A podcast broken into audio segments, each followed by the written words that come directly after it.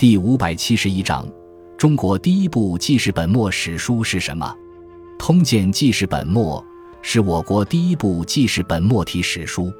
作者袁书，字基仲，南宋建州建安（今福建建瓯）人，历任南宋官吏，为人刚直不阿，著有《通鉴记事本末》《易学索引》《易传解义》《周易变易》等。这部记事本末体史书以北宋司马光编写的。《资治通鉴》为基础，书中内容完全抄录《资治通鉴》，甚至对历史的评价都是直接摘抄司马光在《资治通鉴》中对历史的评价。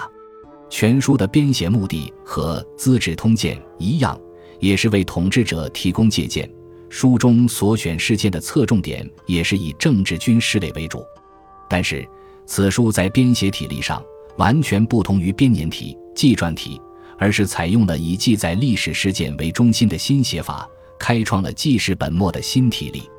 全书共四十二卷，所收《资治通鉴》中的历史事件二百三十九件，记载了自三家分晋开始，直到周世宗征淮南结束，共计一千三百多年的历史。《